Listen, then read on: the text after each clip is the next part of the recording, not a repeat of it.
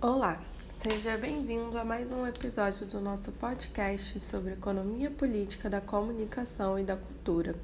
Meu nome é Luana Matos e hoje vamos falar sobre o artigo A Globalização e o Curso do Capitalismo de Fim de Século, do economista francês François Genais. François Genais Além de economista, foi professor emérito da Universidade de Paris, foi um grande crítico do neoliberalismo e estudioso do processo de financiarização do capitalismo à luz da obra de Karl Marx. Foi também economista-chefe da Organização para a Cooperação e Desenvolvimento Econômico, OCDE. O autor, caro ouvinte, ao escrever o artigo, fala do contexto da década de 90, no qual observa traços marcantes taxa de crescimento do PIB muito baixa, deflação rastejante, conjuntura mundial extremamente estável, marcada por sobressaltos monetários e financeiros cada vez mais frequentes alto nível de desemprego estrutural, marginalização de regiões inteiras em relação ao sistema de trocas e uma concorrência internacional cada vez mais intensa, geradora de sérios conflitos comerciais entre as grandes potências da tríade. Para explicar esse cenário, são abordados conceitos de globalização versus mundialização do capitalismo. Pois o economista defende na página 1 a hipótese de que esses traços são características de um novo regime mundial de acumulação abre aspas, cujo funcionamento dependeria das prioridades do capital privado altamente concentrado, do capital aplicado na produção de bens e serviços, mas também, de forma crescente, do capital financeiro centralizado, mantendo-se sob a forma de dinheiro e obtendo rendimento como tal. Fecha aspas. Isso seria consequência do que ele denominou de mundialização do capital. Segundo o autor, tal contexto é fruto da forma como o capital decidiu lidar com a recessão de 1774-1775, que foi rompendo com as amarras das relações sociais, leis e regulamentações, derrubando a ilusão de que era possível lidar com o capital a nível de regulações nacionais. Nesse sentido, ele acrescenta na página 3 que, em teoria, o grande vencedor seria o consumidor e finalmente livre para adquirir os produtos que quisesse de forma mais barata. Abre aspas. Graças à abertura das fronteiras, ao desmantelamento das regulamentações públicas e à atuação das empresas numa concorrência total, mesmo que as forças e a capacidade concorrencial destas sejam dramaticamente desiguais. É bom pontuar, caro ouvinte, que tanto consumidor quanto livre estão entre aspas, tá?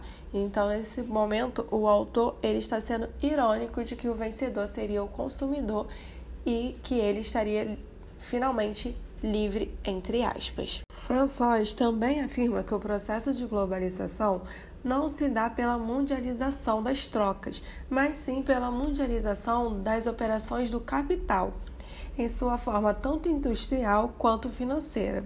Diante disso, ele diz na página 5, abre aspas, em vez de usar o termo globalização e, portanto, de fazer referência à economia de modo vago e impreciso, parece então, desde já, preferível falar em globalização do capital, sob forma tanto do capital produtivo, aplicado na indústria e nos serviços, quanto do capital concentrado que se valoriza conservando a forma dinheiro.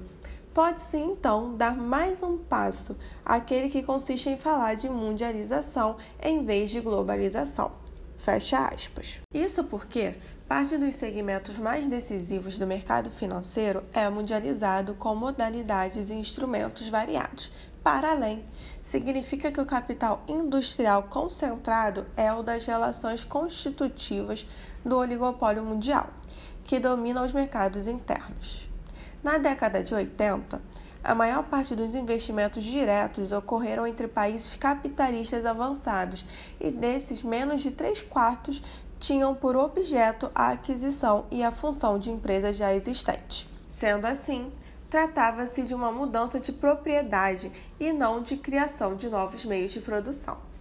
O autor vai além e afirma que a organização, como holding, tem justamente o objetivo de facilitar a entrada pela grande porta nas finanças globalizadas. Isto é justamente a primeira forma essencial pelo qual eles contribuem à tendência de fortalecimento das posições do capital rentista. Em relação aos estados, ele diz que o resultado das operações dos grandes grupos é menos brutal em curto prazo do que as do mercado financeiro.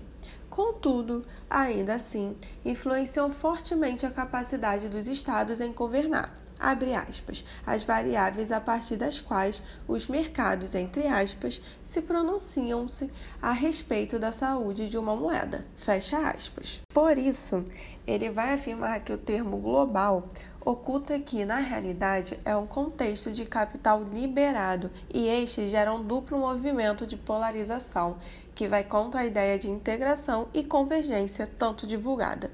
A polarização, primeiro, ocorre em cada país com os efeitos do desemprego de acentuar as diferenças de renda. Depois, entre os países localizados no coração do oligopólio mundial e os que ficam na periferia deste. Na realidade, aspas, a economia globalizada, entre aspas, é excludente, pois é dirigida pelo movimento do capital e nada mais. Fecha aspas. Por fim, François expõe as consequências da mundialização do capital. Este resulta na destruição dos postos de trabalho, não somente por conta do avanço da tecnologia, mas pela liberdade que os oligopólios obtiveram de investir ou desinvestir como desejam, tanto em seus países de origem como no exterior. Antes, era possível lidar com o desemprego com medidas de proteção alfandegárias. Hoje, com a mobilidade do capital, as empresas obtêm o poder de obrigar os estados a padronizar suas leis trabalhistas e de proteção social, de acordo com aquelas dos países mais favoráveis ao capital, ou seja, onde a proteção social é mais fraca.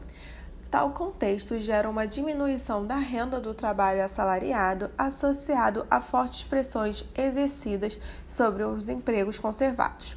Com isso, os trabalhadores tendem a poupar, havendo uma queda no consumo das famílias.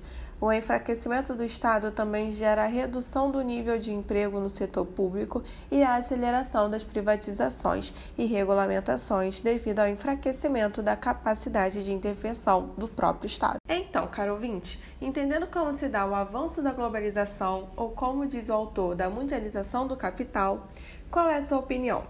Você já tinha pensado nessa problemática? A globalização nos permitiu ter mais liberdade ou resultou em um cenário de polarização e aumento da pobreza? O que você acha, caro ouvinte? O artigo, caro ouvinte, se encontra disponibilizado no site IPCC na parte de notícias.